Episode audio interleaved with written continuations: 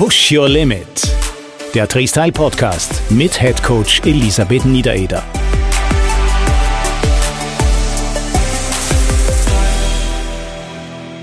Willkommen zu einer neuen Folge von Push Your Limit, dem Freestyle Podcast. Auch heute ganz überraschenderweise wieder mit Head Coach Lissi Niedereder. Hallo, liebe Lissi. Hallo, lieber Dieter. Heute widmen wir uns einem sehr spannenden Thema, dem Thema Laufen. Große Überraschung. Nein, natürlich nicht nur Laufen, sondern Laufen mit Hund. Und dazu haben wir zwei Gäste eingeladen, den Andi und den Jochen.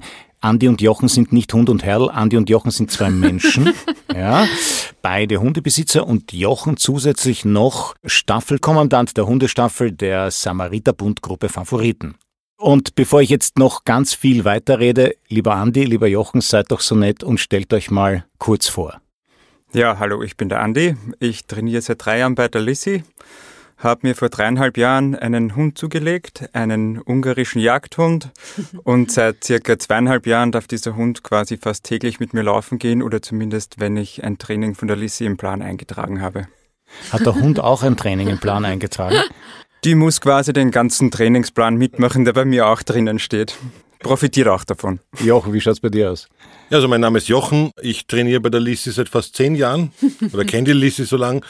Ich habe eine Golden Retriever Hündin, die Mona. Die Mona ist jetzt fast sechs Jahre alt und die muss halt auch diesem Spaß mit mir mitmachen und laufen gehen, wobei natürlich im Vergleich zu Jagdhunden ein Golden Retriever, obwohl sie auch Jagdhunde sind, da weitaus weniger Laufbegeisterung zeigen als Wischlerrassen und so weiter. Lisi, gleich mal zu dir. Schließlich bist du auch Hundebesitzerin. Ja, ich bin seit 2015 Hundebesitzerin, wobei wir hatten eigentlich immer Hunde, seit ich ein Kind war. Aber das waren nicht so Laufhunde oder zumindest waren es nicht meine eigenen Hunde. Ich habe einen Weimaraner. Also für alle Hundekenner, mehr brauche ich eigentlich eh nicht dazu sagen, wenn man sagt Weimaraner. Der Jochen und der Andi, die wissen Bescheid, der brauche ich nicht erklären. Vielleicht für alle anderen, weil du deinen Hund jetzt auch oder ihr beide euren Hund schon vorgestellt habt.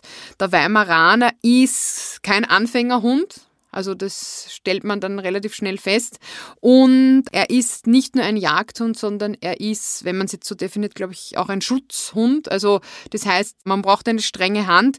Die sind auch scharf sozusagen, mannscharf. Ich habe immer gedacht, das hat was mit Männern zu tun, aber nein, äh, sie sind auch auf Frauen scharf. Nein, also man muss sie streng erziehen, gut erziehen, sind aber sehr treue Gefährten und natürlich fürs Laufen auch prädestiniert, würde ich mal sagen. Ja, also jeder, der weiß, wie das mit einem Hund ist, mehr brauche ich eh nicht dazu sagen. Ihr habt beide gesagt, ihr trainiert schon des Längeren bei der Lissi. Wie sieht denn jetzt das Training konkret aus? Beziehungsweise unterscheidet sich das in irgendeiner Weise, weil der Hund oder die Hündin dabei ist? Oder Hund, Hündin macht einfach das mit, was am Trainingsplan steht? Das ist immer relativ abhängig von der Laune des Hundes, würde ich immer sagen. Das Training unterscheidet sich schon auch ein bisschen. Man braucht ein bisschen eine andere Ausstattung, als wenn man nur alleine laufen geht. Wenn man einen Hund dabei hat, hat man immer Leckerli einstecken. Echt? Ja, eigentlich schon. Ich nicht. Tatsächlich. Nur für mich. und zusätzlich, wenn der Hund mitläuft, braucht man halt immer die Sackerl fürs Gackerl auch noch mit, damit man das ja. auch noch mit aufheben kann. Nur in Wien, gell? Nein, Spaß. Nur in Wien. Spaß, natürlich ja, ganz auf der ganzen Welt. Überall bitte. Ja, und bei mir ist es halt auch so, dass ich schon merke, die ersten Kilometer, auch wenn das sowieso immer als Regeneration drinsteht, das dauert halt immer ein bisschen, bis der Hund in Fahrt kommt. Zumindest ist es bei der Sola so. Mhm. Und dann, wenn ich sie mal von alleine loslassen kann oder wenn sie weiß, dass wir irgendwie Intervalle machen und ich auch selber schneller wäre, dann geht es eigentlich ganz gut rein in die Routine. Aber es war schon sehr ungewohnt am Anfang, wenn man dann quasi den ganzen Trainingsplan mit Hund abhandeln will. Okay, und wie oft pro Woche läufst du? Äh, Im Schnitt fünfmal die Woche. Unter der Woche sind es meist so zwischen 10 und 12 Kilometer und am Wochenende was Langes. Und bei den langen Läufen schaue ich halt quasi immer, dass ich irgendwo dann entweder im Wienfluss oder im Wienerwald laufen gehe, damit der Hund dann halt auch von der Leine los kann und so richtig die Gegend erkunden kann. Aber Hund ist jedes Mal dabei? Hund ist jedes Mal dabei. Okay, als der Andi gerade gesagt hat, er läuft fünfmal die Woche, hat die Lisse ein total erstauntes Gesicht gemacht. Nein, nein, nicht erstaunt, ich wollte nur so bewundern, dir gegenüber. Dieter, das war das personifizierte schlechte Gewissen. Ich würde sagen, oh, schau, fünfmal. Mhm. Keine Ahnung, was Du hast meinen. auch einen Hund, du könntest auch fünfmal, ja? ja, ja, das ist ein anderes Thema, genau. Äh, Jochen, wie schaut das bei dir aus? Also ich habe da eher die gemütlichere Variante mit dem Golden Retriever, weil die Mona auch im Vergleich zu unserer ersten Hündin ein bisschen fauler ist und ein bisschen bequemer ist und so lange Läufe äh, wären mit ihr nicht durchführbar, weil da irgendwie, irgendwann fängt sie an zu bocken und sagt, das mag ich überhaupt nicht mehr. Und die Retriever-Rassen im Allgemeinen ja auch sehr wasserlastig sind. Das heißt, du musst halt, wenn ein Wasser in der Nähe ist, musst du Schwimmeinheiten dazwischen einplanen, die meistens nicht am Trainingsplan stehen. So ein Triathlet eigentlich. Ja, ja, mein Hund ist ein Triathlet, wenn man Radfahren könnte. Ja. Aber die sind halt ein bisschen gemütlicher, was, was man jetzt nichts, also ich glaube so ein, ein äh, Jagdhund oder der Lisse Akku, das würde mich lauftechnisch wahrscheinlich überfordern. Aber mit der Mona komme ich ganz gut zurecht. Also wir sind da bei den kürzeren Läufen so bis 10, 12 Kilometer ein super eingespieltes Team. Aber ich kann mich erinnern, der Jochen hat einmal zu mir gesagt, man nimmt sich auch den Hund, was man für Typ ist oder so. Und so quasi der Akku, der passt ja zu mir, der besteht ja nur aus Muskeln. ja, genau, genau. Und deshalb hast du einen Golden Retriever. Ja, viel ja. Fail, ja. Aber du hast trotzdem die Mona eigentlich immer dabei, oder? Oder aber die, was ist die längste Distanz, die du mit ihr laufst? Na, mit der Mona so maximal im Sommer mit Schwimmeinheiten so 15, 16 Kilometer. So, also mehr, okay. mehr mag sicherlich nicht, da ist schon vorbei, aber da braucht man dann wahrscheinlich auch 30, 40 Prozent länger, weil eben, wenn man Donauinsel rennen, dann bei jeder Badestelle ist sie drinnen und da, man, da rennt sie wirklich schnell, das ist mit euren Hunden sicherlich vergleichbar. Nur wenn wir dann zu Hause gehen und sie weiß, es geht ab nach Hause, dann ist schwerst beleidigt ist angefressen und schleicht hinter mir her, dass mir dann jeder im Prater schon anschaut und sagt, der arme Hund, der mag nicht mehr und ich weiß ganz genau, wenn ich es umdrehe, dann mhm. jetzt wieder wieder Turbo rennen. Also das mhm. ist halt, auch aufgrund des Fails und der ganzen Größe ist es halt schwierig mit einem Golden Retriever. Du musst halt schauen, dass die immer nass sind, dass sie gut abgekühlt sind und mhm. dass genug zum Trinken da ist. Aber das ist eh total spannend, weil der Jochen sagt, die sollen abgekühlt sein und so weiter. Das ist, glaube ich, auch für die Zuhörerinnen und Zuhörer spannend. Wann sollte man den Hund mitnehmen und wann soll man ihn nicht mehr mitnehmen? Weil ich meine, jetzt ist das Wetter gerade eher so, ja, da will der Hund zwar vielleicht auch nicht raus, wenn es regnet oder so, aber da hat es ja letztes Jahr, glaube ich, sogar einen argen Fall gegeben, wo zwei Polizeihunde oder so gestorben sind. Aber weil im, einer, im Auto, ja.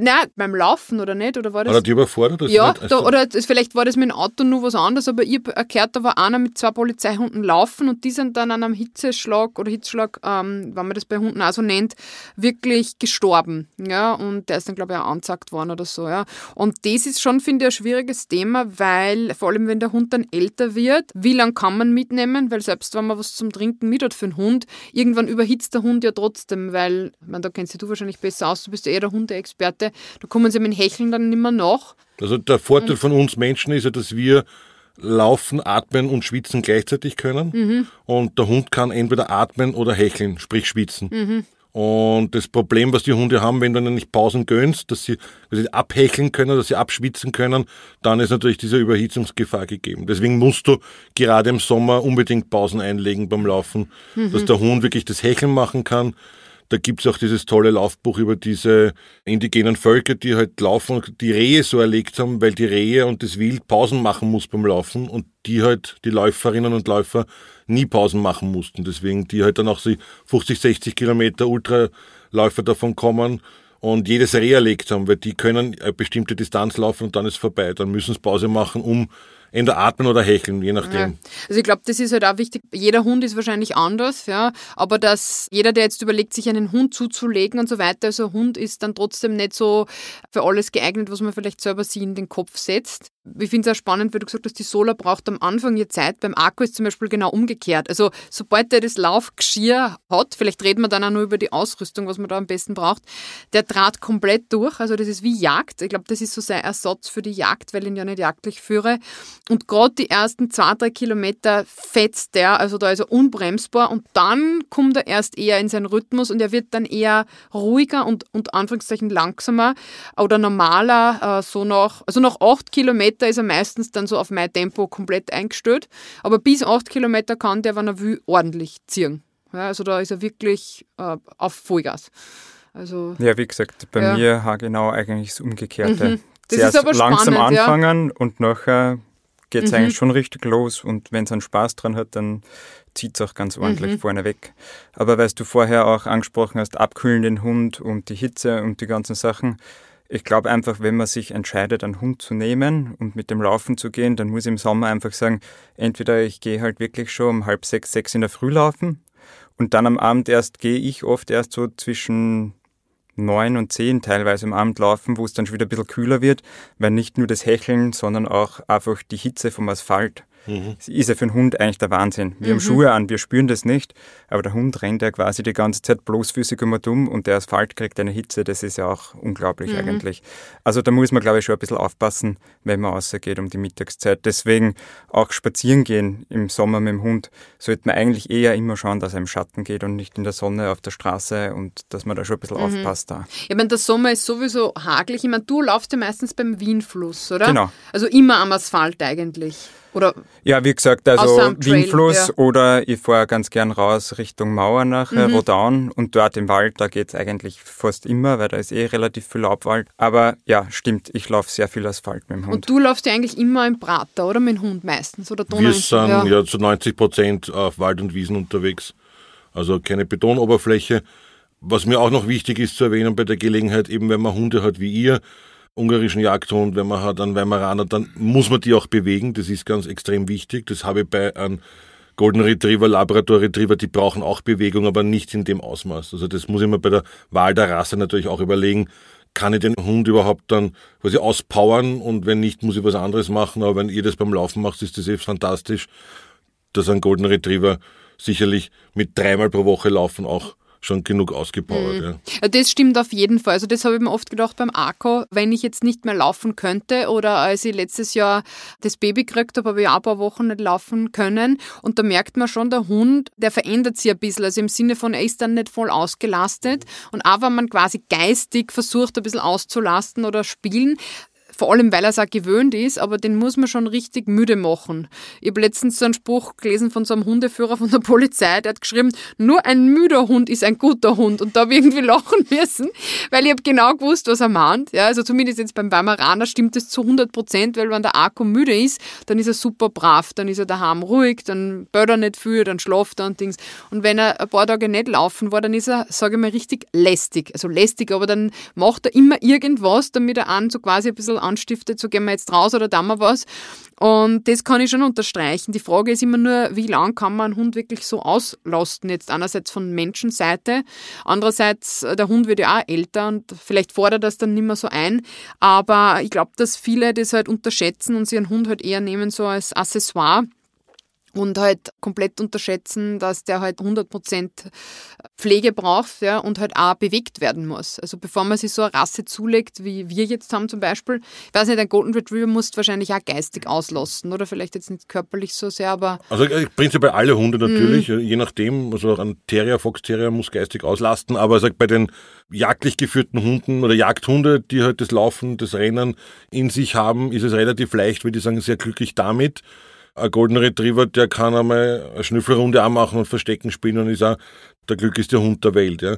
Nur merke ich es auch, wenn es das so wie jetzt, zwei Tage Regenwetter, wenn du das nicht unbedingt sagst, ja, jedes, jede Einheit siehst du durch, sorry, liebe Lissi, dann wird der Hund natürlich die auch Hoffnung unruhiger. Ja. aber, aber vielleicht zum Punkt, Dieter, ich habe die jetzt dauernd overruled, ja, das aber nichts, das dass der einen Leid fand, bis er es gefunden haben. Ja. Aber wie das Training konkret mit Hund aussieht, auf das wollte ich schon noch eingehen, weil es schaut natürlich schon anders aus. Also wenn man zum Beispiel jetzt konkret was am Trainingsplan hat und man hat den Hund angenommen an der Leine, man muss berücksichtigen, der Hund will ja stehen bleiben. Also einerseits natürlich, um seine Geschäfte zu erledigen, andererseits auch zum Schnüffeln. Und wenn man jetzt, sage ich mal, einen langsamen Lauf am Plan hat, ist es vielleicht auch egal.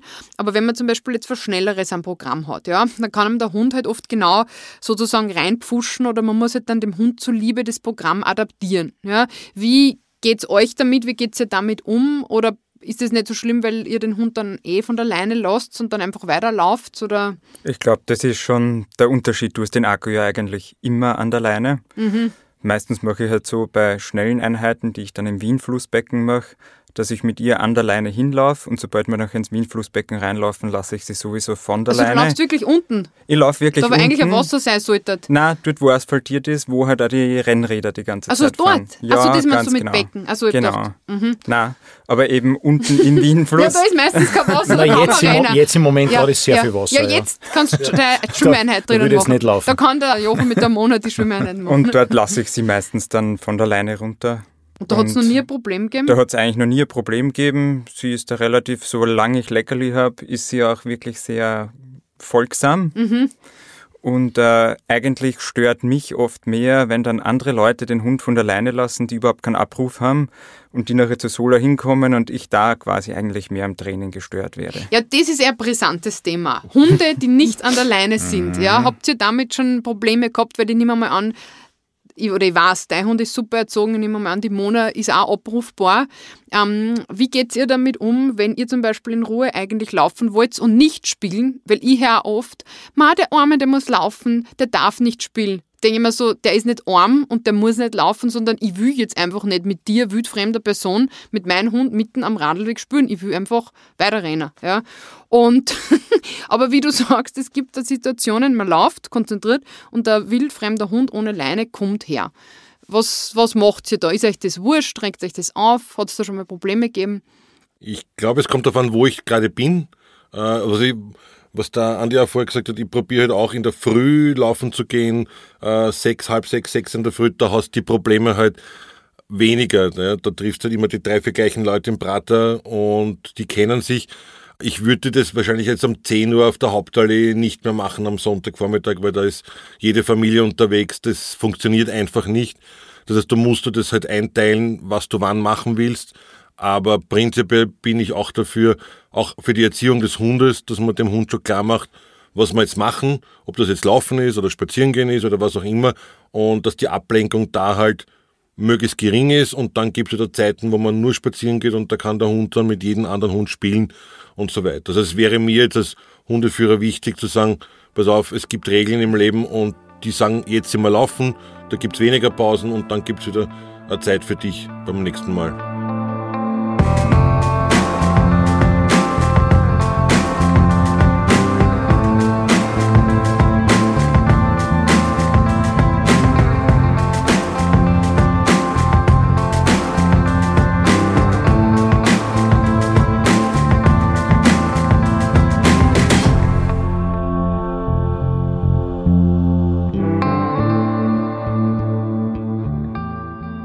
Ja, so ähnlich sehe ich es ja eigentlich auch.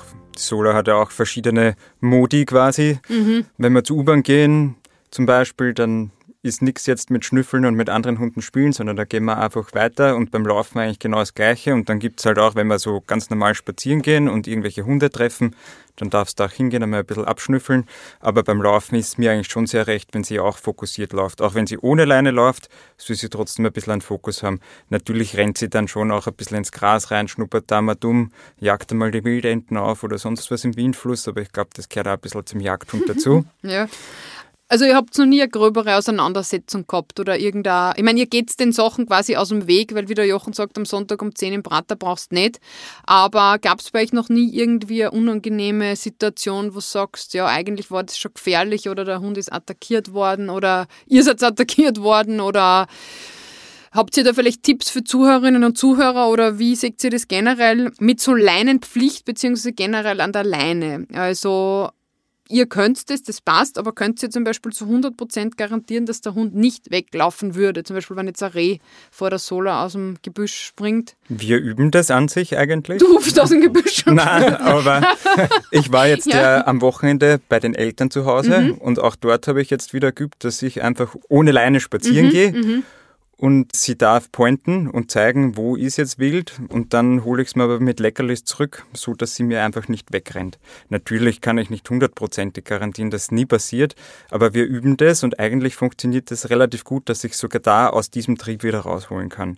Mhm. Aber ich glaube, eine hundertprozentige Garantie hast nie, das ist halt einmal mhm. ein Wildtier. Man, am Land ist auch wieder ein bisschen was anderes, weil dann rennst du vielleicht dem Wild nach, hoffentlich ist kein Bundesstraße in der Nähe, aber da gibt es jetzt vielleicht keine Leute, die sich dran stören. Naja, da habe ich eher die große Angst, dass einmal ein Jäger irgendwo so, im ja. Hochstand sitzt und sie denkt, ja, den Hund, den braucht man immer und ja, das ist. Mhm, ja, im, das ist die Jäger. Ja, Im Normalfall dürfen mhm. sie nicht schießen, wenn der Hund nicht aktiv etwas jagt, aber du weißt nie, was der Jäger gesehen hat oder auch nicht. Oder was er getrunken hat oder genau, nicht. Genau, das wollte ich jetzt nicht so sagen, aber. Du kannst hier alles sagen.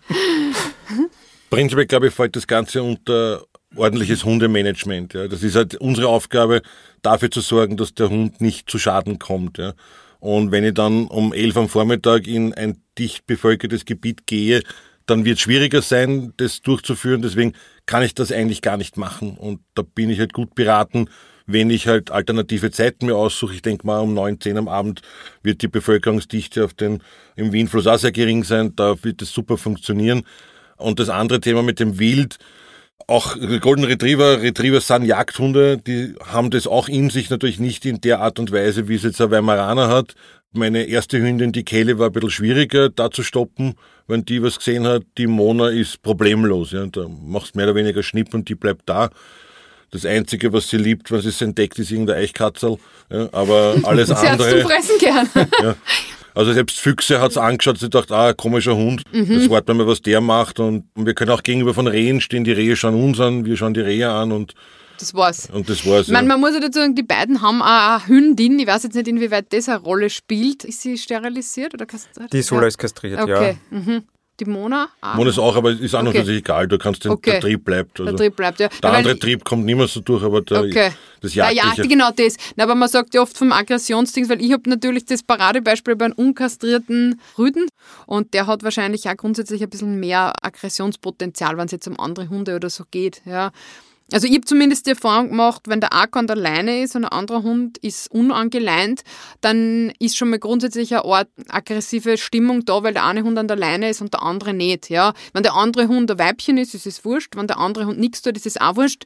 Aber wenn dann dieser Hund auf uns zukommt, dann bahnen sie meistens schon irgendwie was an. Und was mich dann zum Beispiel noch ärgert ist, wenn ich schon in eine Defensivhaltung gehe, also wenn ich schon dem Besitzer signalisiere, na bitte nicht und so, ja, und die tun dann entweder nichts und oder haben den Hund halt überhaupt nicht unter Kontrolle. Und da gab es schon Situationen, wo es gefährlich, aber wo es dann ausgeartet ist, weil natürlich zwei Rüden, wenn die aufeinandertreffen, brauche ich jetzt, glaube ich, keinem Hundebesitzer erklären, dass das nicht so angenehm ist. Vor allem, wenn man eigentlich weiterlaufen möchte. Ja.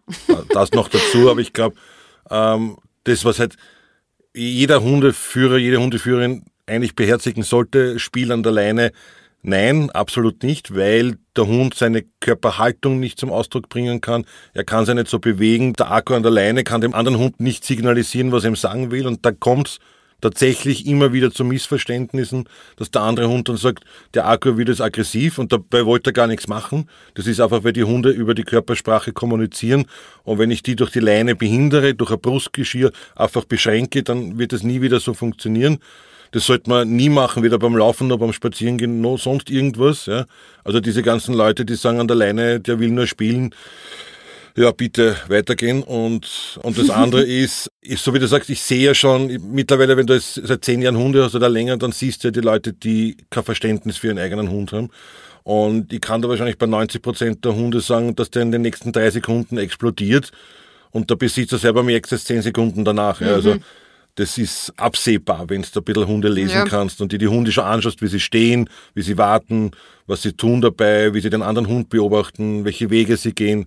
Das ist absehbar. Ja. Ich finde es nur schade, dass man eigentlich, ich meine, ihr seid anscheinend auch beides Frühaufsteher, aber ich finde es nur schade, dass man halt schon immer auf die defensive Art sozusagen dem aus dem Weg geht, dass man sagt, okay, ich stehe halt früher auf, ich vermeide Menschenmassen, weil eigentlich die Leute das Problem sind. Also die Leute plus Hunde Das sozusagen. sind aber immer die Leute. Oder? Ja, das stimmt. Ich meine, man muss ja sagen, wir laufen alle in Wien. Am Land ist es halt dann doch was anderes. Ja, das wollte ich auch grad sagen. Das Laufen ist schon ein Land. Vorteil, weil ich bin jetzt nicht so der über, über drüber Frühaufsteher und im Sommer ist das für mich so, boah, um fünf Uhr Rennen gehen. Ich meine, wenn es nicht anders geht, ja. Wenn ich dann manchmal so wie, wie jetzt, wenn es nur nicht so heiß ist, um 10, 11, 12 nur mal laufen gehe und dann hast du halt die ganzen Leute. Ja, das nervt halt dann, dass ich sage, ich muss jetzt eigentlich nur wegen der Personen sozusagen um sechs laufen gehen, dass ich meine Ruhe habe. Aber ist anscheinend so in Wien. Aber du hast um sechs auch den schönsten Sonnenaufgang. Das ist richtig. Du hast alle Platzl für dich alleine. Es geht da niemand am Nerv. Du. Ja. musst auf nichts schauen, also es ist schon. Na sicher, das Ja. ist auf jeden Fall. Es ist nur mit dem Training, also weil ich euch gefragt habe, wie sich das Training verändert hat. Also bei mir habe ich schon gemerkt, das Training, vor allem wenn der Hund sieht, also vielleicht für die Zuhörerinnen und Zuhörer, diese Begriffe, es gibt ja dieses Canicross mit dem Hund sozusagen, also der Zughundesport und so weiter. Und da soll ja der Hund zum Beispiel ziehen. Und ich meine, ich habe mit dem Akku das zwar nie speziell trainiert, aber dadurch, dass ich ihm das Geschirr anlege, weiß der Hund anscheinend, er muss ziehen. Ja? Und wenn der Akku natürlich Vollgas zieht, ändert sich das Training schon komplett, weil ich nicht mein Pace so gestalten kann, wie ich möchte. Das ist manchmal ganz nett, wenn man sagt, hey super, ich möchte halt einen schnellen Lauf machen und die ersten zwei, drei Kilometer übernimmt der Hund quasi, ja. Es ist aber kein Selbstläufer im wahrsten Sinne des Wortes, weil ich merke oft, wenn mich Leute so sehen, sagen sie, ah, du machst das ja einfach, die zirkt der Hund. Ich mir so, ja, vielleicht genau die Strecke, die du siehst, aber du musst total aufpassen, dass da der Hund nicht vor die Füße rennt, weil er stehen bleibt. Du musst das Tempo und die Koordination vorher von Hund abstimmen und wenn der Hund müde wird, musst du ja trotzdem noch motivieren zum Weiterlaufen. Also ich würde jetzt auch nicht pauschal sagen, was jetzt zum Beispiel mich betrifft, dass Laufen mit Hund automatisch schneller und einfacher ist. Ja, streckenweise ja, aber wenn ich jetzt einen 10 Kilometer Dauerlauf zum Beispiel hernehme, könnte ich nicht sagen, ja, nehmt sich einen Hund, weil dann lauft ihr den Dauerlauf fünf Minuten schneller. Wisst ihr, was ich meine? Also, das hat sich eigentlich komplett ja umgestellt, so mhm. wie du jetzt sagst beim Hund. Da muss man sich einfach auf das einstellen, wie der Hund das auch haben will. Genau. Und dementsprechend dann halt auch umstellen. Ja. Du hast aber auch jetzt gerade schon ein Thema angesprochen, die richtige Ausstattung, wenn man mhm. mit dem Hund läuft. Weißt genau. du machst ja Canicross, du hast ja das Geschirr. Mhm. Was ich, hast du für Geschirr? Ich bin da bei Roughwear. Das ist wie so ein Brustgeschirr und dann ist das eher eine Bungee-Leine, die man sich aber quasi da um die Taille umschnürt und nicht so wie so ein Klettergurt, wo man so richtig reinsteigt. Das taugt mir ein bisschen mehr. Die Leine ist vorne so mit Bungee, das heißt, die Sohle hat da auch relativ viel Spielraum und die ist hinten auch nachher noch mit Neopren innen, das heißt, das schneidet auch nicht ein. Ich habe nämlich auch schon Leute laufen gehen gesehen, die nachher quasi mit Halsband und normaler Leine laufen gehen. Ich glaube, viel schlimmer kann man es dem Hund gar nicht antun. Zumindest wenn die Leine in der Hand ist, ja. Also äh, mit dem Hund verbunden sozusagen. Ganz ja. genau, weil ich glaube halt, Halsband und Leine und der Hund zieht, der stranguliert sich ja quasi fast die ganze Wenn Zeit selber. Wenn er zieht, weil ich glaube, der Jochen hat einen Hund, der zirkt nicht und du laufst schon oft mit der Leine, oder? Also ich laufe mit einer, mit dieser Retriever-Leine. Mhm. Das ist diese, die nur drüber gelegt wird im Prinzip, die hat diese jagdliche Leine, ist wie die Retriever zum Rauf- und Runtergeben, wo dann auch die Leine, wenn sie neben mir läuft, im Prinzip runterrutscht an der Leine selber und dann eine wahnsinnig große Freiheit hat beim Hals. Aber sie zieht auch nicht. Ja. Also sie würde es nie auf die Idee kommen, mich zu ziehen. Ja. Schaut. Ja. Es ist schade, aber ja. es war jetzt schon für sie eine Wahnsinnsaufgabe, mich zu ziehen. Also mhm. Also da, da brauche ich die dann wahrscheinlich schon zwei oder drei. Aber wir haben auch für sie, wir haben das für den Winterurlaub gekauft, Brustgeschirr eben, wenn sie an der langen Leine wäre, zum Beispiel, wie wir Schneeschuhwandern waren an der Schleppleine, wenn sie eben weiß, da ist jetzt viel Wild und sie geht trotzdem spazieren, dass du es trotzdem hast. Nur wenn sie dann irgendwo hinläuft, dass sie sich eben nicht beim Hals verletzt, mhm. weil du kannst gerade im Halsbereich, da Dan dir vollkommen recht, wahnsinnig viele Verletzungen herbeiführen, wenn, wenn sie eingeschnürt sind. Mhm. Ja. Ich meine, diese Schleppleine, sorry, das ist jetzt kurz Themenwechsel, aber diese Schleppleinen, die sind mir persönlich auch ein bisschen ein Dorn im Auge. Du meinst eh so 20, 30 Meter genau, Leine, genau, oder? Ja, ja. Weil was oft lustig ist, ist die Auslegung, ich habe meinen Hund eh an der Leine, ja. Und der Hund ist ungefähr da und der Besitzer ist da und der ganze Fuß oder Radweg ist eigentlich blockiert durch diese meistens neonfarbene Leine.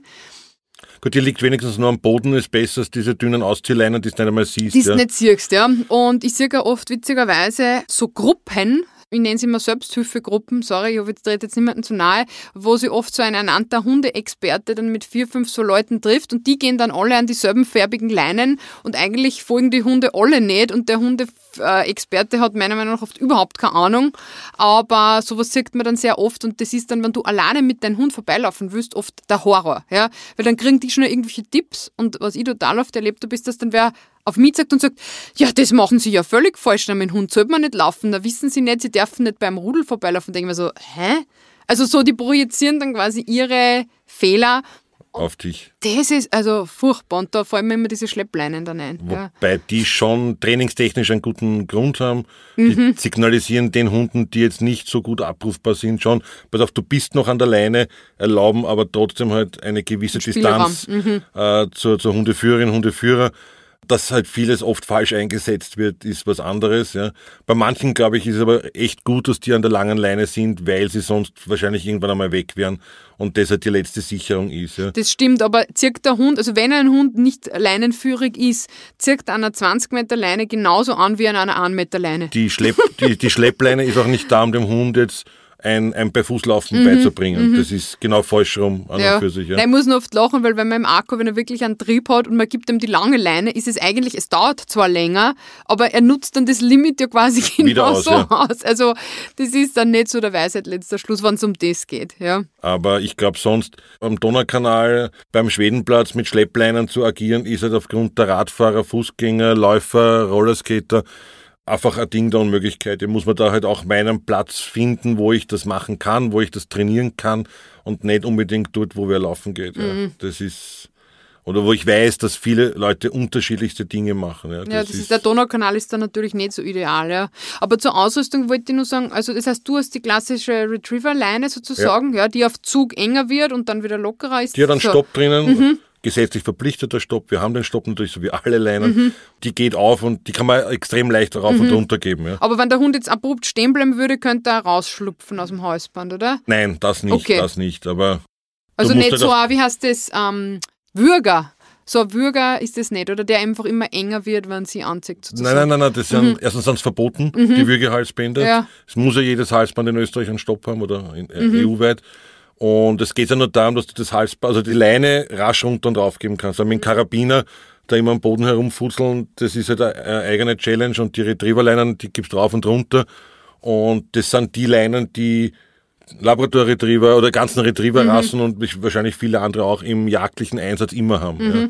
Das ist halt, die sitzen neben dir, warten, bis das Wild fällt, dann wird Leine runtergeben, die Hunde rennen und sind wieder da. Weiß nicht, wie es jetzt eure machen. Wir haben das halt auch nur deswegen gemacht, weil die Hunde oft gern durchs Gebüsch rennen. Und wenn sie jetzt ein Halsband oben hätte, könnte sie ja bei einem Astel hängen bleiben und sich da wieder erwürgen mit dem Halsband. Ach so, na, das und deswegen ist, haben wir beim Laufen gar nichts oben, weil dann kann einfach gar nichts passieren. Mhm. Ja, bei mir ist es so zwecks Ausrüstung, ich habe dieses ganz klassische Canicross-Geschirr von Nonstop Dogwear. Also ist jetzt keine Werbung, die zahlen nichts, aber ich kann es jedem empfehlen. Ja. Und schwierig ist nur die richtige Größe zu finden, aber man kann sie ja theoretisch an mehrere Größen schicken lassen oder so.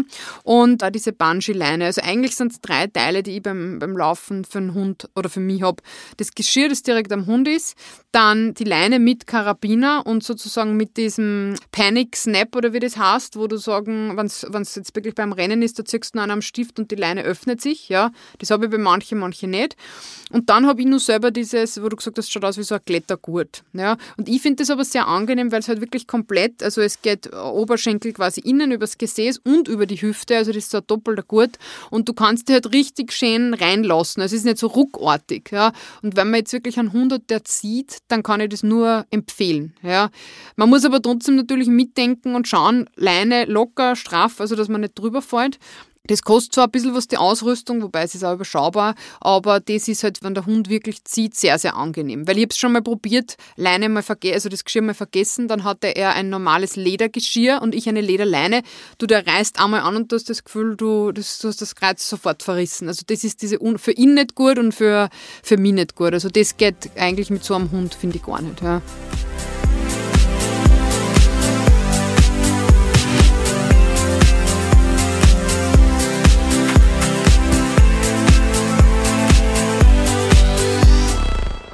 Ich glaube auch bei der Ausrüstung, dass man schauen muss, dass das eine gute Qualität ist und dass man da einmal ein bisschen tiefer ins Geldbörsel greift. Wenn man zum Beispiel auf Amazon oder wo auch immer schaut, findet man Joggingleinen so ab 15, 20 Euro.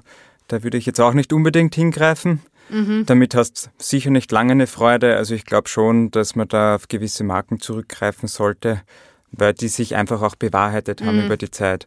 Ebenso wie du sagst, das, was du hast, das, was ich habe, das habe ich vorher schon relativ oft gehört und das ist einfach, es liegt angenehm, es schneidet nicht ein und du hast einfach einen Spaß damit und ich denke mir, das machst du einmal und dann hast du das aber für mhm. wahrscheinlich einige Jahre. Ich mein, außer man hat so einen wüden Hund, das dann vielleicht das Geschirr mal reißt, ja. Es ist nicht mein erstes, ich habe mehrere, aber das liegt daran, weil oft beim Verschluss ist dann nur oft so ein Stoff und das reibt, reibt, reibt.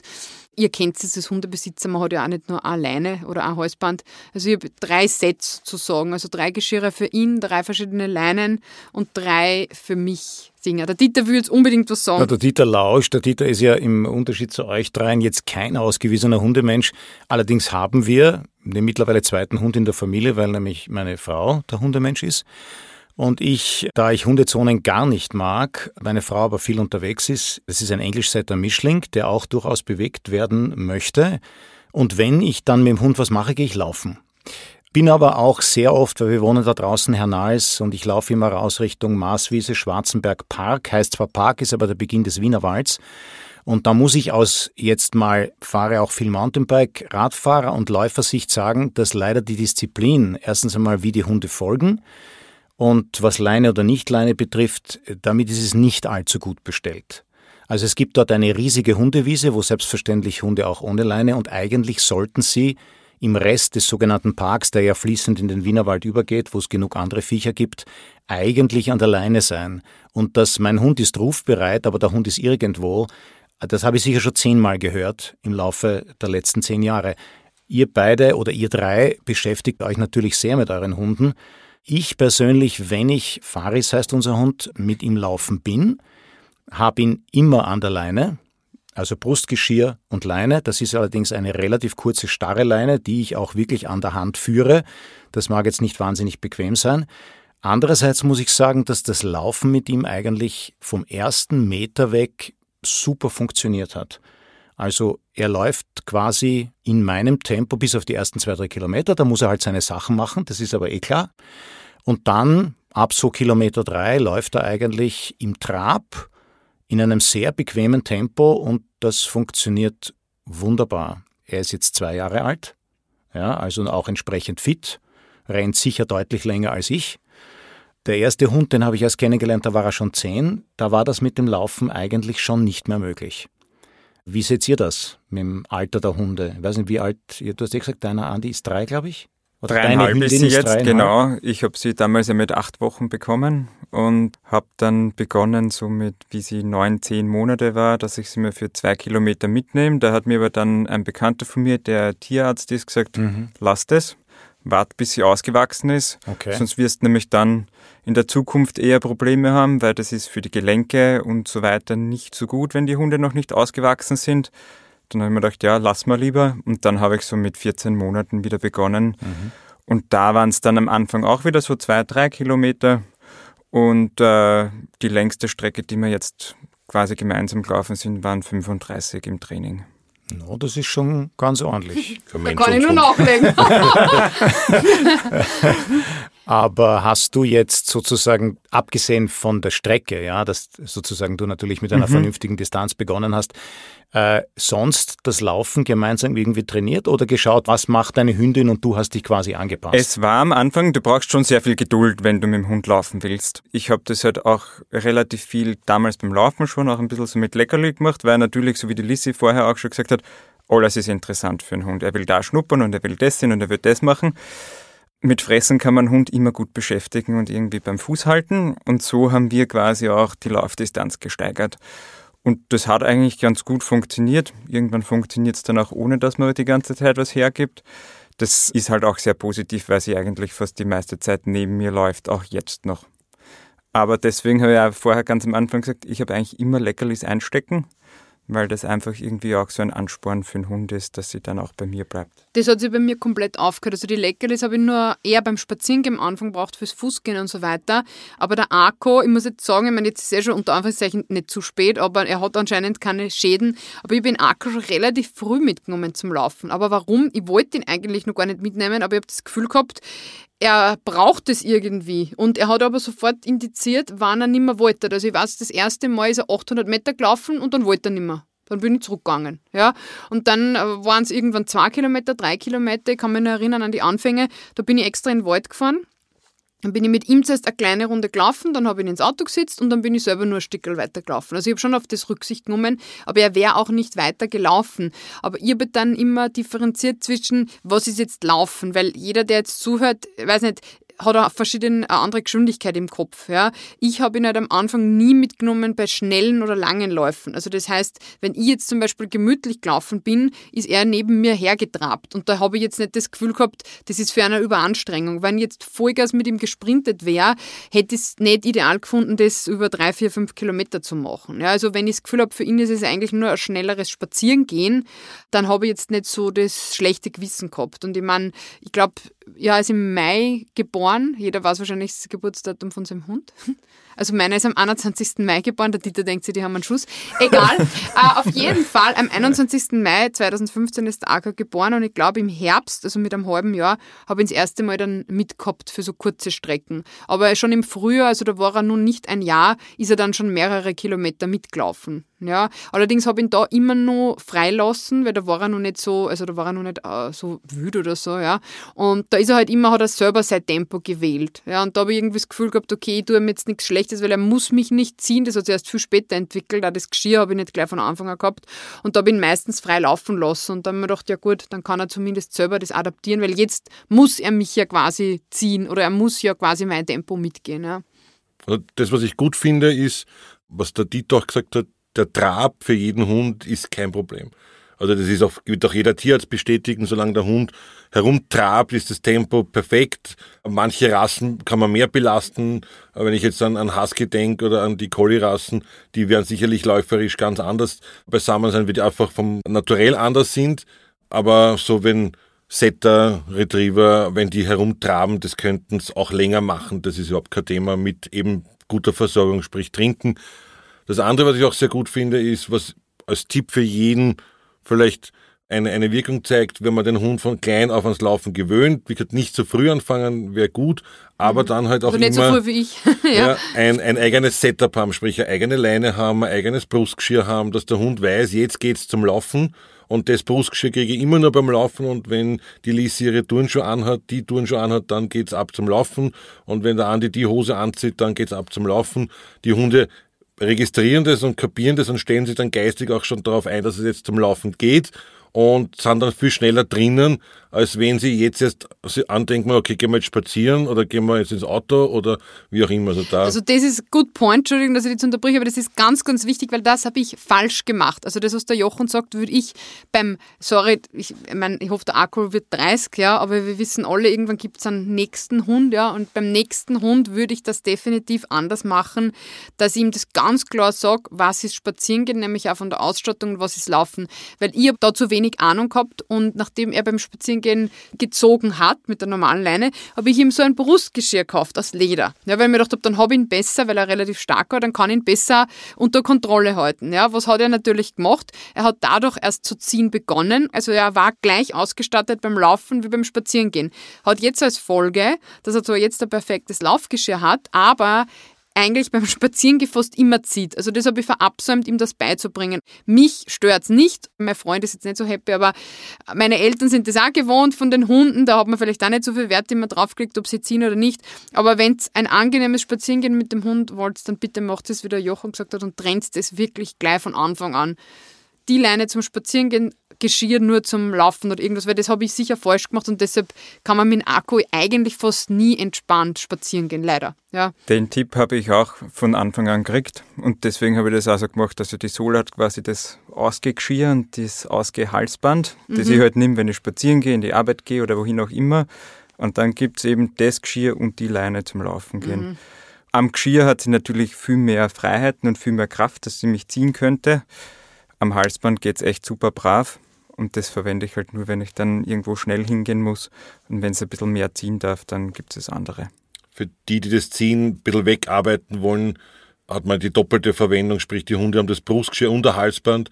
Ich habe alleine die an beiden Enden, also Halsband und Brustgeschirr befestigt ist und ich kann mit der Hand dann im Prinzip den Hund ein bisschen an Druck beim Halsband machen, dass er spürt und nimm aber die Kraft mit der anderen Seite mit dem Brustgeschirr ab. Und dann kapiert der Hund irgendwann, das dauert halt alles bei Hunden, manche Dinge kapieren sehr schnell, diese Dinge halt sehr langsam, dass er dann nicht mehr anfängt zum Ziehen, weil er dann den Druck ein bisschen am Hals auch spürt. Ich kann halt über den Hals viel feiner steuern, ja, als es über Brustgeschirr. Das kann ich mit der Leine nie im Leben über das Brustgeschirr spielen. Mhm. Ja. Ich würde aber, weil wir jetzt von Halsband und Brustgeschirr reden, ich würde aber dennoch empfehlen, also zumindest wenn ihr ein bisschen einen größeren, stärkeren, wilderen Hund habt, nie aufs Halsband zu verzichten. Also nur meine Erfahrung, weil wenn es wirklich brenzlig wird, erstens einmal aus dem Geschirr, könnte er irgendwie, wenn er wirklich abrupt stehen bleibt und so kopfüber raus oder wenn das Geschirr sich irgendwo auflöst, das Geschirr ist nicht hundertprozentig safe, sage ich mal. Ja. Das Halsband habe ich dann brauchen können, wenn es wirklich mit einem anderen Hund brenzlig war oder irgendeine Situation, wo ich ihn nah bei mir haben musste, dann ist das Halsband doch immer nur besser, weil du den Hund halt direkt, sage ich mal, steuern kannst. Das Geschirr wiederum ist super. Ich weiß nicht, ob ihr das schon mal erlebt habt, ob ihr mit dem Hund in die Berge und so auch geht. Wenn wirklich wo eine Passage ist, wo den Hund drüber heben muss oder wo er nicht drüber steigen kann, dann ist das Geschirr super, weil du nimmst das und egal wie schwer er ist, du kannst mit dem, wenn er ein bisschen mithüft, wo drüber hieven. Ja, und das spricht natürlich auch auf jeden Fall fürs Geschirr. Ja. Auf jeden Fall, ja. Und eine Sache nur zum Geschirr, weil du zuerst gesagt hast, die Mona hat quasi kein Halsband, damit sie sich nicht verheddert im Gebüsch. Ja. Da habe ich mal ein Erlebnis gehabt, ähm, Geschirr, und das war relativ locker und wir waren in Kroatien in den Bergen unterwegs und da muss man den Hund freilassen. Erstens einmal ist eh keiner unterwegs und zweitens, ja, und ihm freilassen und Witzigerweise genau an dem Tag habe ich das erste Mal diesen Tracker, vielleicht können wir über das auch noch kurz reden, den Tracker aufgeladen, weil die sind leider sehr schnell leer, am Halsband. Und der Akku ist minutenlang nicht äh, da gewesen. Und ich dachte, das gibt's nicht, der Hund ist immer bei mir. Also das habe ich ihm auch beigebracht, dass der eigentlich immer bei mir ist und immer in Sichtweite.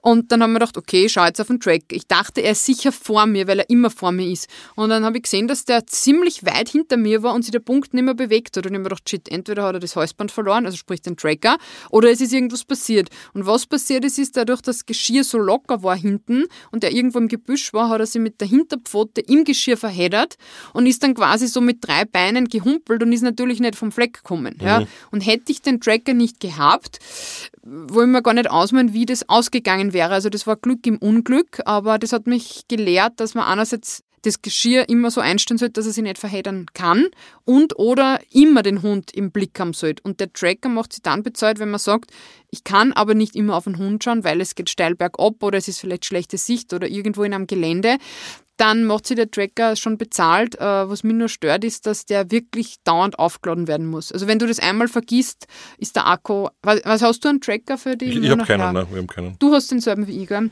Ich habe ihn verwendet, bis ich circa zwei Jahre mhm. alt war und dann habe ich irgendwann aufgehört damit, weil, so wie du sagst, ständig aufladen. Außerdem finde ich den Preis fürs Abo ein bisschen übertrieben, den 60 Euro im Jahr sind das, oder? Hm, ich glaube, das war dann schon mehr am Schluss mhm. und irgendwie habe ich dann das nicht mehr so ganz in Relation gesehen, weil ich eigentlich nie Probleme mit der Sola mhm. gehabt habe. Gott sei Dank. Mhm.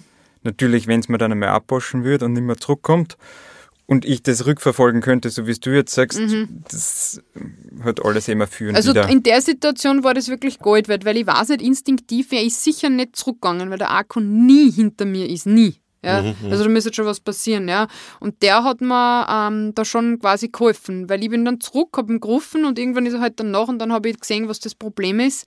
Und das war halt dann schon super. Vor allem den Tracker kann man auch auf Blinken oder Piepsen oder so einstellen. Das heißt, man könnte den Hund dann irgendwie sichtbar machen, wenn jetzt wirklich dem was passiert ist oder so. Ja, okay.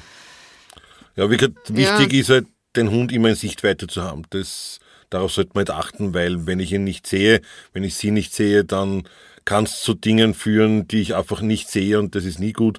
Das heißt, den, den Hunden auch antrainieren, eine gewisse Distanz, wenn sie freilaufen können, wo ist okay, aber dann bitte wieder Retour oder eben warten. Das, das muss man halt machen. Das kann man, glaube ich, nur mit einer wirklichen Hundeort, Hundeschule oder Hundetraining machen. Das sollte man nicht beim Laufen lernen. Also zumindest ich habe es im in einer Art Privatunterricht mit einer Hundetrainerin damals gemacht, dass man wirklich das dem Hund beibringt, dass er auf den Besitzer fixiert ist und immer wieder zurückkommt. Weil ich glaube, wenn man einen Hund zum ersten Mal hat und loslässt, dann rennt er vielleicht instinktiv einmal weg, weil er das noch nicht gewohnt ist, dass er zum Besitzer zurückkehrt, oder?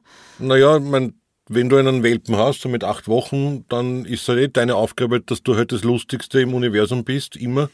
24 Stunden. genau, 24 Stunden. Und halt, wie, für, wie beim Kind. Und, genau. und die Leckerlis hast. Und ich glaube, dann würde da wahrscheinlich jeder Hund bleiben, dass halt viele Leute nicht in die Hundeschule gehen, falsch belohnen, falsch verstärken, ist ein anderes Thema, aber prinzipiell, glaube ich, würde kein Hund wegrennen, wenn er wirklich auf dich fixiert ist. Und wenn du der Einzige, die Einzige bist, die Futter gibt, dann wäre ja ein Idiot, wenn er dich verlässt, weil dann würde er verhungern und das machen Tiere nicht. Ja, ja aber ich erlebe leider in der Praxis oft das Gegenteil. Also ich weiß zum Beispiel beim Akku nicht, wenn ich das nicht so streng mit ihm wirklich geübt hätte, wirklich von Anfang an, ob er dann wirklich so auf mich fixiert wäre, weil ich habe schon das Gefühl, dass das dauernde Umdrehen, also der Akku läuft zum Beispiel so gerade nur, dass er mich sieht, also das können manchmal 100 Meter sein, manchmal sind es 200, 300 Meter, je nach Sicht, aber wenn zum Beispiel wo eine Kurve ist oder eine Wegabzweigung, bleibt er immer stehen und wenn ich absichtlich mal stehen bleibe oder wenn ich selber eine kurze Pause brauche, dann kommt er immer nach einer gewissen Zeit zu mir zurück. Also er schaut schon, wo ich bin. Ja? Genau, ja. Mm, das heißt, das würde ich den Zuhörerinnen und Zuhörern empfehlen, wirklich von Anfang an, also so früh wie möglich zu beginnen.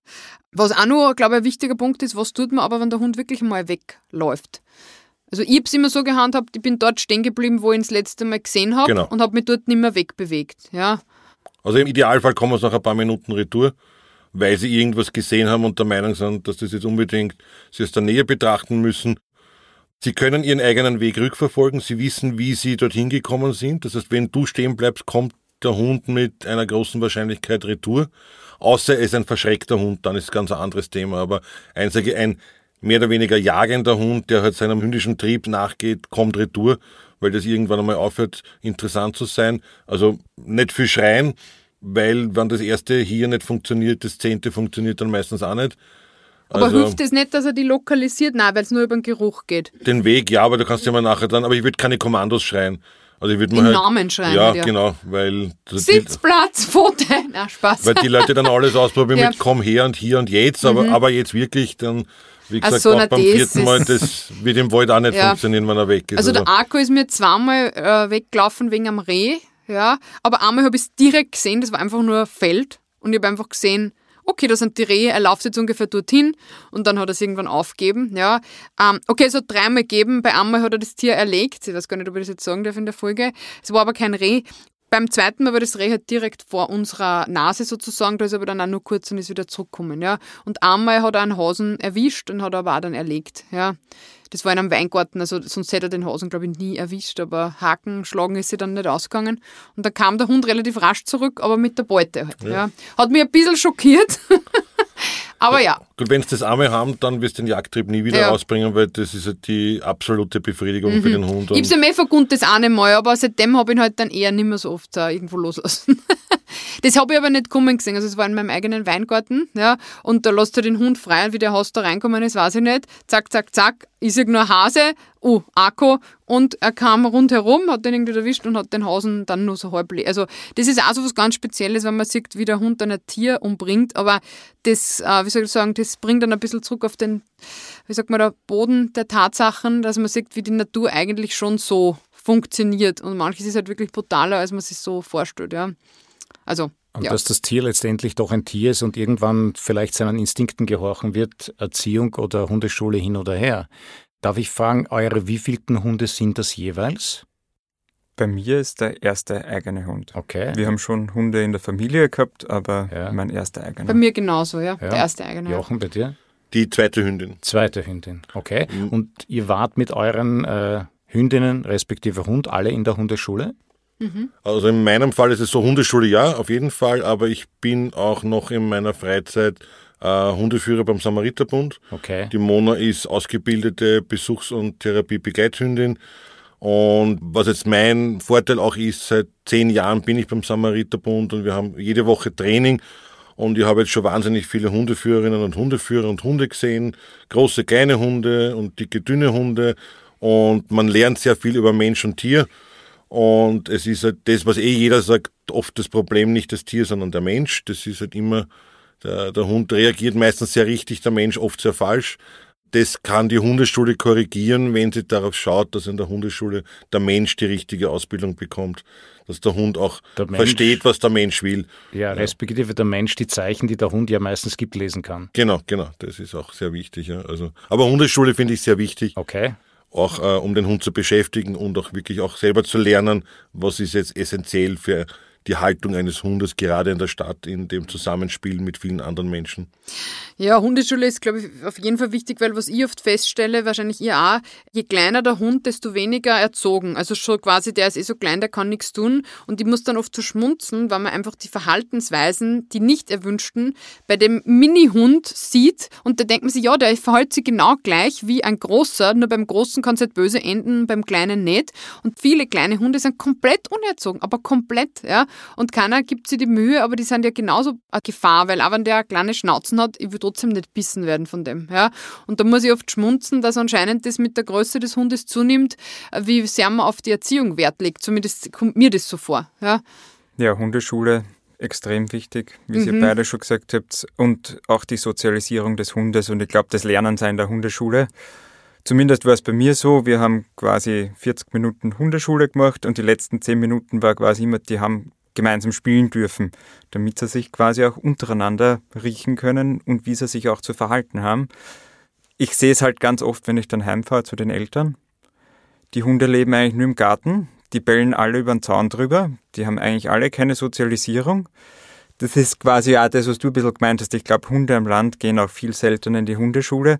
Also ich glaube, gerade die Hunde in der Stadt, wenn man da Wert drauf legt, sind sicher besser erzogen als die Hunde am Land draußen mhm. dann auch. Ja, wobei man sagt ja oft, ja, die armen Hunde in der Wohnung, jein. Ich finde, es ist kein Hund arm oder nicht arm, weil entweder machst du es mit dem Hund oder machst nichts mit dem Hund sozusagen. Ja. Also die kleinen Hunde haben da ein Problem bei der Erziehung oder die Hundeführer, Hundeführerinnen das, was der Andi gesagt hat, wenn er das Solar Leckerlis gibt, dann kann er das bei seinem Hund relativ easy machen. Wenn es dann kleinen Hund hast, ist es halt beim Laufen schon schwierig, wenn du die runterbeugen musst. Ja.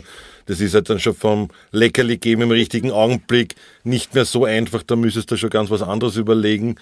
Vom Platz her, ein Hund braucht nicht viel Platz. Der braucht einen Schlafplatz und, und Fressen und Trinken und aus. Was der Hund braucht, ist Beschäftigung Aufmerksamkeit und eine, eine Auslastung eben durchs Laufen oder durch sonstige Dinge und die Nähe zu seiner Hundeführerin. Und dann kann das in einem Wohnwagen sein im Prinzip. Ja. Nur natürlich, nur in den Garten lassen ist keine Beschäftigung für den Hund, respektive erzieht sich der Hund selber und organisiert sich die Spiele, die für am Leiband sind, wie Bellen und Leid anfallen über den Zaun. Das ist halt ultra geil. Und mhm. wenn keiner was sagt, dann macht es der Hund, weil er lernt Aufmerksamkeit. Ja, ja. ich meine, es ist auch arg, weil wir da gerade jetzt über die Erziehung und so auch reden und Hunde suchen sich selber. Was, glaube ich, oft falsch gemacht wird, ist, dass die Hunde zu personifiziert werden. Also nicht falsch verstehen, wir lieben unsere Hunde alle und es ist wie ein Familienmitglied, aber ein Hund ist trotzdem ein Tier und ein Hund ist kein Mensch. Also was ich damit sagen will, ist, wenn ich jetzt einem Hund Sachen zuspricht, die eigentlich nur für einen Menschen bestimmt sind, dann gibt es auch oft Probleme. Ja, also wenn man zum Beispiel den Hund nicht erziehen möchte, wenn man sagt, na, der Arme, na, den kann ich jetzt nicht das verbieten oder wie du sagst, falsch verstärken, das erlebe ich sehr, sehr oft und dass der Hund dann eigentlich immer problematischer wird, weil man sagt halt einmal Platz, der Hund geht nicht und dann macht man nichts mehr. Ja, also dann sagt man, okay, dann geht er halt nicht auf sein Platz. Und solche Geschichten führen halt nicht dazu, dass es für einen Hund einfacher wird. Oder zum Beispiel beim Käfig. Ich habe vom Anfang an dem Akku eigentlich beigebracht, Autofahren, Käfig. Ja? Oder wenn zu Hause irgendwie eine Situation ist, das für ihn Stress ist, das kann Besuch oder so sein, dann kommt er Käfig. Ich meine, das hört sich jetzt so wütend, aber er kommt halt in einen Käfig, damit er einen sag, kleinen. Sag Box dazu, dann Box, ich wollte ärgert sagen, das klingt ja. netter. Box, ja. Box. Und da hat er, finde ich, ist er oft entspannter, weil er nicht das Gefühl hat, er muss jetzt alles kontrollieren und verteidigen, kommt mir so vor. Ist ja? auch so. Und viele sagen aber, was, der arme Hund, der ist in einer Box. Nein, der ist nicht arm, das ist für einen Urlaub so quasi, also Urlaub, aber der muss sich nicht mit euch da herumschlagen, ja. Aber das ist, glaube ich, so widersprüchlich. Hund in Box, Schrägstrich statt aus wie Käfig, böse, böse Hundebesitzerin. Hund darf alles tun, was er will, folgt überhaupt nicht, oh süß, ja. Und äh, ja, ich weiß nicht. Also wenn man, wenn man zum Hund nicht einmal Platz sagen kann und er geht auf den Platz oder aus oder irgendwas, dann wird es halt schon, glaube ich, bedenklich, oder? Also Eben das, was wir beim Samariterbund auch sehen, ist das falsche Belohnen im falschen Augenblick. Und das siehst du auf der Straße jeden Tag, wenn eben die, die Hundeführerinnen, die du vorher angesprochen hast, die halt stehen mit ihren Hunden und warten und genau wissen, der Hund springt jetzt auf den Akku zu, dann wird nichts gesagt und nichts gemacht und erst wenn er angesprungen wird, dann kommt das Nein, Nein, hör auf, Nein anstatt dass ich den Hund schon vorher ein Kommando gebe, das ein Sitz ist, das belohne, den Hund streichle, den Hund bestätige und sage, jetzt hast du das richtig gemacht, warten die halt alle, dass er was Falsches macht, dann reagieren sie und der Hund denkt sich, die hat nichts gesagt, wie ich gesprungen bin, hat sie was gesagt, deswegen muss das Ur super sein, was ich mache, ich probiere das wieder aus.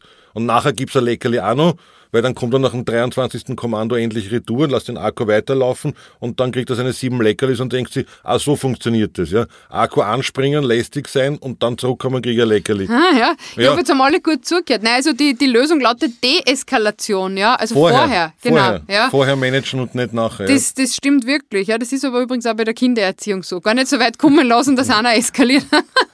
ja. ja. Spaß. Da kannst du wahrscheinlich schon mehr drüber sagen, aber das sind so die aber Erfahrungen. Man ja. sieht es ja einfach oft am Donaukanal beim Laufen, weil ich halt oft während der Arbeit dann in der Mittagspause laufen gehe, wo du eh auch laufen gehst, dass die Leute überhaupt nicht schauen. Ich schaue halt immer, dass die Sola meistens links von mir läuft und die Leute lassen die Hund einfach so quer drüber gehen. Und wenn ich den Hund ja schon links bei mir habe und der Mensch dazwischen ist und er vielleicht auch gehen würde und der Hund vor ihm rechts gehen würde, dann wird es ja nie zu irgendeiner Eskalation kommen. Nur wenn du nie in der Hundeschule warst, weißt du aber auch gar nicht, wie du das machst. Oder dich nicht für dein Tier interessierst. Viel kaufen sie einen Hund, sagen, oh, ist der lieb, jetzt habe ich den Hund und er lebt halt mit mir. Ja. Aber null Erziehung, beschäftigen sich nicht mit dem Tier, beschäftigen sich nicht mit der Materie Hund, wie mache ich es richtig. Wir machen sicher alle Fehler, aber wir versuchen unser Bestes wenigst. Ja, das stimmt. Ich meine, was ich oft erlebt habe wegen Erziehung, ich bin halt oft sehr streng mit dem Akku, aber aus Erfahrung, weil der Akku, ich weiß nicht, ob es an der Rasse liegt, aber wenn ich zu ihm sage, du kannst du bitte Fuß gehen, dann geht er nicht. Wenn ich sage Fuß, dann geht der Fuß. Oder wenn ich sage Sitz, dann muss ich nicht schreien. Dann macht er Sitz. Ich habe aber mir auch schon sagen lassen, das liegt an der Rasse, weil nicht jede Rasse verkraftet das, wenn man so streng spricht. Aber ich merke oft auf der Straße, wenn ich ihn einmal kurz zu übernehme und sage Fuß jetzt, dann schauen mich schon die Leute so an, na, sie sind aber streng zu ihrem Hund. Denke ich mir, naja, ich war einmal streng und er funktioniert. Wenn ich jetzt zehnmal sage Fuß, und er hupft dann vielleicht wenn an, so wie du sagst, dann funktioniert es ja nicht. Aber das wird oft so als negativ bewertet, wenn man zu seinem Hund ein bisschen schärfer ist glaube nicht, dass du schärfer bist, sondern du zeigst mehr Körpersprache. Und ja. der Hund hört, hört eigentlich dein Kommando. Das ist zwar recht nett, dass du Fuß sagst, aber wenn du Fuß sagst, streng, dann auf einmal wird der Brust größer, deine Schultern werden breiter und das sieht der Hund und das auf das reagiert. Aber wenn du sagst, und du lädst da sitzt, einfach so und sagst, geh bitte, mach jetzt das nicht, dann kann der Hund dich nicht lesen, er kann dich nicht verstehen. Ja? Mhm. Und du kannst es ihm auch ganz lieb sagen, du kannst doch sagen, Neubau und der Hund würde jetzt bei Fuß gehen, wenn du es ihm konsequent antrainierst. Ja? Also das ja. ja, wir reden eigentlich alle viel zu viel. Also ja, ja. das, was du mhm. nämlich gesagt hast, komm Akku, jetzt geh bei Fuß, da denkt er sich, was will die eigentlich von mhm. mir? Deswegen die verstehen uns ja nicht. Sie spüren es ja. ja. auch, ja. ja. Aber das verlangt natürlich, manchmal habe ich schon gemerkt, wenn ich selber, also es kann sein, dass man krank ist oder müde ist oder irgendwas, diese Körpersprache, das ist schon, also es braucht schon auch Energie. Also, wenn ich zum Beispiel mal kraftlos bin oder müde bin und der Hund folgt dann vielleicht nicht, dann merke ich so, puh, man kann nicht immer so performen sozusagen. Also, wisst ihr, kennt ihr das? Ja, ist, aber ja. dann halt weniger ist mehr. Das, was der Andi mhm. gesagt hat, weniger Kommandos geben. Also, ich bin ein Fan von, gib kein Kommando, wo du schon weißt, das funktioniert nicht. Mhm. Und ich sage auch nicht Fuß, wenn der Hund nicht schon neben mir geht, weil das macht, das wird er nicht kapieren wenn ich es ihm antrainieren möchte. Also das heißt, ich kann ja dann, wenn der Hund neben mir geht, das Fußkommando einführen und nicht so dreimal vorher probieren und der Hund sitzt nur und ich stehe noch. Und natürlich aber Körpersprache ist das Um und Auf für einen Hund und mhm. deswegen kannst du auch den Hund dann abrufen, wenn er weit weg ist, weil du wirst die Hand heben wahrscheinlich, so wie das jeder macht und einen hier rufen und sie sehen das und kommen dann zu dir und das ist einfach angelernt. Das heißt, da funktioniert das verbale Kommando überhaupt nicht, sondern einfach nur die Körpersprache. Mhm. Also wenn man das ein bisschen darauf achtet, glaube ich, wird sich jeder leichter tun. Und das andere ist auch die Konsequenz.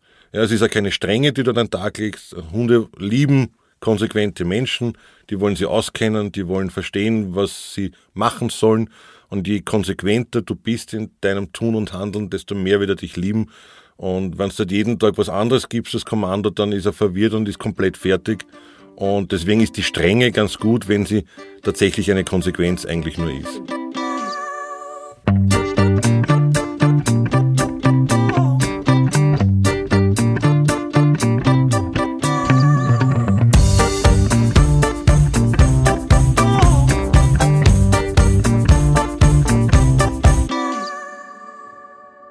Noch eine kurze Frage, weil wir alle vier sind ja Läufer in unterschiedlichen Formen.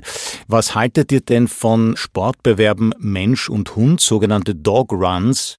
Bei vielen Laufveranstaltungen mittlerweile, um Menschen, die also gerne mit Hund laufen, auch mit einzubinden, gibt es die dort meistens so Distanzen um die fünf Kilometer. Manchmal ist es auch mehr. Was haltet ihr davon? Habt ihr sowas schon mal gemacht?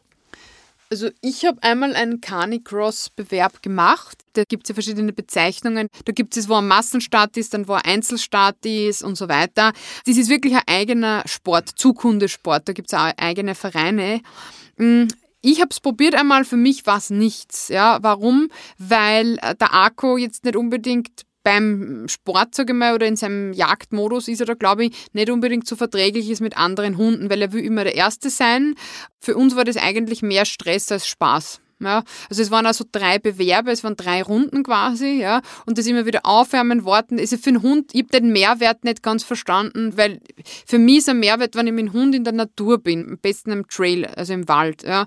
Mir hat sich der Mehrwert nicht erschlossen, weil ich das Gefühl habe, der Akku ist dann eher unter Stress. Ich war auch ein bisschen unter Stress und ich habe die ersten 200, 300 Meter immer nur damit gekämpft, den Hund wegzuhalten, bis ich dann, weil das drei Wiederholungen waren, irgendwann gesagt habe zu lernen, Herrst, ihr wisst eh jetzt schon, dass ich die Schnellste bin, lasst mir doch einfach vorrennen. Ja, ich meine, das klingt jetzt so überheblich, aber du matchst dich dann am Anfang mit Leuten, die dann zwei Minuten auf 1000 Meter hinter dir sind, ja, wo du dann denkst, wir wissen eh, wer der Schnellste ist, dann lasst du mich halt quasi vorn wegrennen.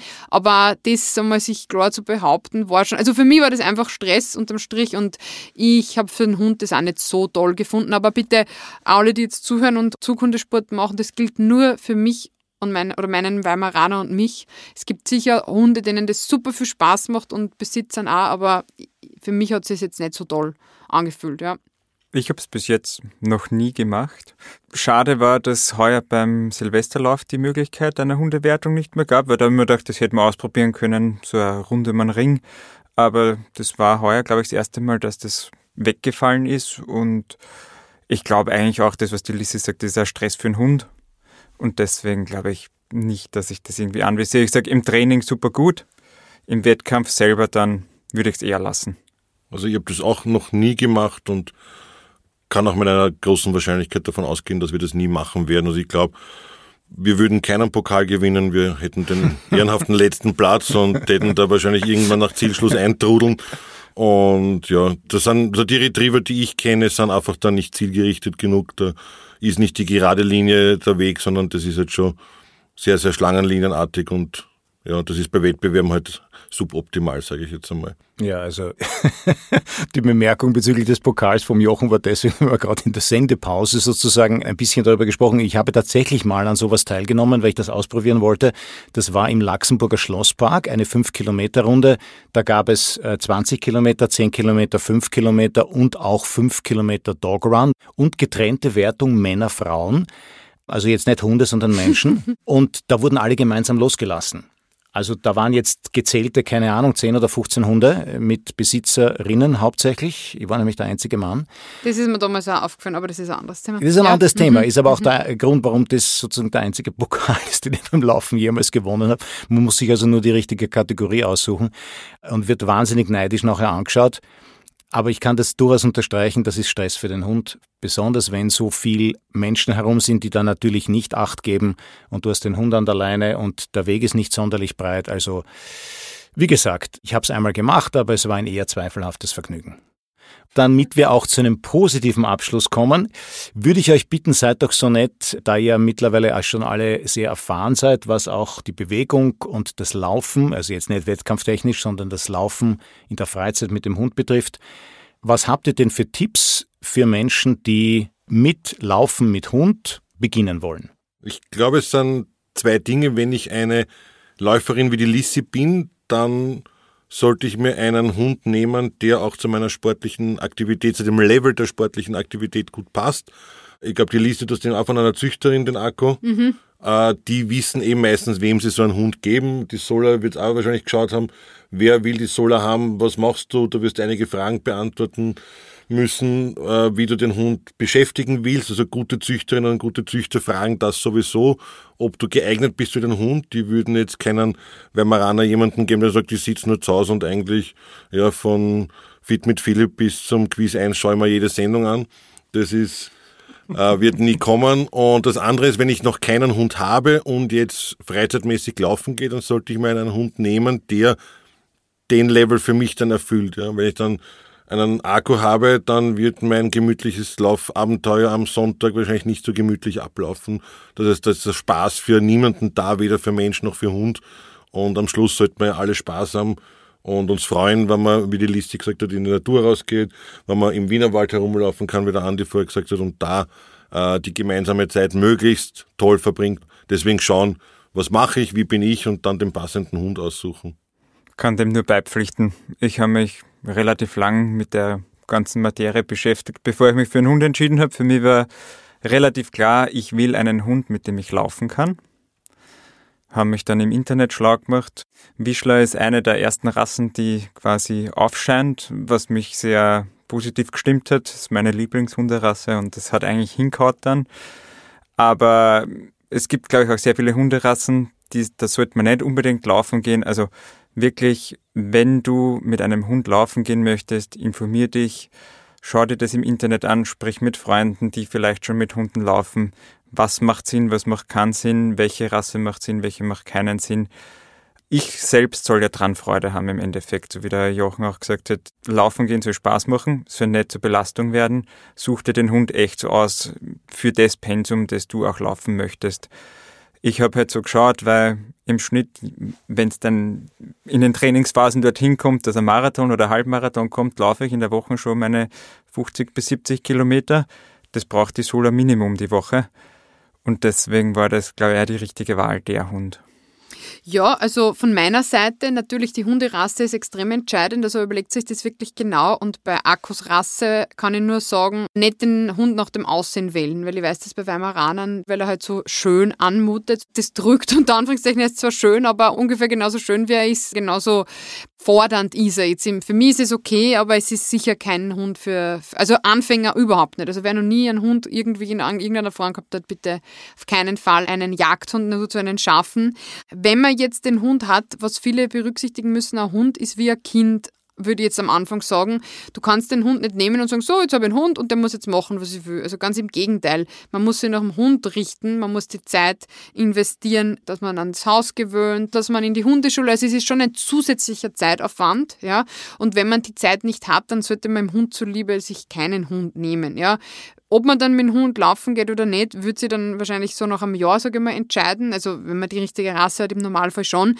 Aber man muss sicher vom eigenen Plan ein bisschen abweichen können. Also wenn man jetzt sagt, boah, ich bin jetzt Profiläufer und ich will meinen Plan alles mit Hund, das äh, kann man sich abschminken. Also man kann den Hund zum Laufen mitnehmen. Aber ich glaube, seit ich einen Akku habe, also ich, ich laufe, glaube ich, mittlerweile unter Anführungszeichen nur mehr wegen des Hundes, ja, weil schon seit vielen Jahren gehe ich eigentlich nur dann raus, wenn der Hund raus will, sozusagen, und denken oft, ja, wenn ich keinen Hund hätte, würde ich vielleicht zwei, dreimal pro Woche laufen, dass man halt ein bisschen die Form hält.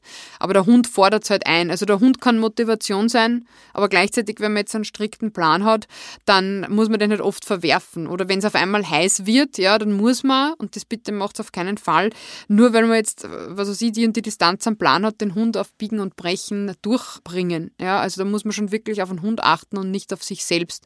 Und ich sehe da oft das Problem, gerade bei sehr ambitionierten Läuferinnen und Läufern, dass die dann vielleicht nicht bereit sind, auf den Hund jetzt Rücksicht zu nehmen. Ja, oder was mir auch manchmal auffällt, wenn jemand mit mir läuft, der das Laufen mit Hund nicht so gewöhnt ist, dass die dann so, jetzt müssen wir schon wieder stehen bleiben wegen am Hund oder so. Weil man denkt, ja, es ist halt ein Hund. Ja? Also wenn jemand jetzt nicht mindestens fünfmal beim Laufen, es dann eher zehnmal kurz stehen bleiben will, dann ist es sicher nicht das Richtige. Es ändert zwar beim Training überhaupt nichts, das kann ich euch sagen. Ja, also ganz im Gegenteil, die zehn Sekunden Pipi-Pause für einen Hund, die muss auf jeden Fall ausgehen oder wie lange das Markieren dann dauert jetzt beim Rüden. Aber manche wollen das einfach nicht und wenn man das nicht will, dann ist es sicher nicht ideal. Ja, und, und die, die es wollen, sollen sie einen Golden Retriever nehmen, da kannst du von 30 Sekunden Pause machen. Ja, genau. Und der Hund wird genauso trainiert wie der Mensch. Also das muss ich auch noch dazu sagen. Ich habe gemerkt, der Akku ist wirklich an der Trainingsdauer, wie wenn man einen Menschen trainiert und man kann am Hund auch schon gewisse Trainingsreize setzen und die verkraftet er auch. Also das habe ich beim Akku schon gemerkt. Übrigens, die längste Distanz, falls wen interessiert, die der Akku gelaufen ist, waren 55 Kilometer. Werden jetzt so manche sagen, oh Gott, aber. Ja. Sage ich schon bei Menschen dann. Ja, es war, ich bin halt so lang gelaufen und der Hund war mit, es war kühl, es war Wald und es hat ihm taugt. Ja, also von dem her. Macht man auch nicht jeden Tag. Aber das Lustige ist, so schön zu sehen, wie schnell sich die Tiere erholen. Also wir Menschen, wir sind einer Woche so, ja. Und der Hund zwei Tage später hupft er schon wieder und will laufen, ja. Also auch spannend. Aber gut. Kannst aber nur machen, wenn du einen wirklich gut trainierten Hund hast. Natürlich, das hat er nicht von null auf. Also der ist ganz peu à peu. Und das merkt man schon, aber wenn ein Hund nicht gewöhnt ist, zum Beispiel mehr als 10 Kilometer zu laufen, kann der nicht auf einmal 20. Also das muss man wirklich, äh, wie, wie beim Menschen. Das auch trainieren. Genau, also das habe ich wirklich gemerkt. Und ich habe das Gefühl, dass wenn ein Hund regelmäßig Sport macht, dass er auch weniger, weniger Krankheiten klingt jetzt blöd, aber ich habe schon das Gefühl, dass der Akku viel fitter ist als andere äh, Hunde. Und ich habe mit ihm eigentlich auch noch nie wirklich irgendein Problem gehabt in irgendeiner Art und Weise. Ja. Also hoffen wir, dass das nur so bleibt. Gell? Ja. Klopf, klopf, klopf. Dann wollen wir quasi kurz zusammenfassen, wenn ihr das nicht schon tut und euch interessiert für das Laufen mit Hund. Erstens überlegt euch gut, welcher Hund soll es denn sein, damit das auch gut zu euren Bedürfnissen passt und ihr gut mit dem Hund zusammenpasst.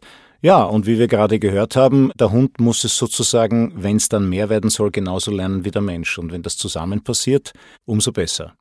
Liebe Lissi, Lieber Andi, lieber Jochen, vielen Dank für das heutige Gespräch.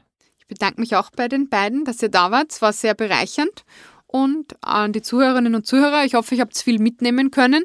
Und wenn ihr noch Fragen habt, darf ich das eh so weitergeben, könnt ihr natürlich unseren Gästen und auch mir, im Dieter vielleicht eher nicht, na Spaß, gerne Fragen zum Laufen mit Hund stellen. Vor allem, wenn es dieselbe Rasse habt, ist das sicher nicht verkehrt, weil wir haben da doch schon einige Jahre Erfahrungen gesammelt. Genau, jederzeit. Danke auch für die Einladung. War sehr toll heute. Hat mich sehr gefreut hier. Freut mich. Ja, danke.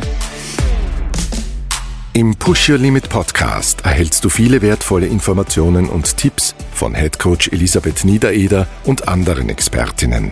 Wir hoffen, du kannst von diesem Profiwissen profitieren und freuen uns, wenn du unsere Arbeit durch einen einmaligen oder regelmäßigen Beitrag unterstützt. Den Button dafür findest du auf der Seite des jeweiligen Podcasts. Danke im Namen des Treestyle Produktionsteams.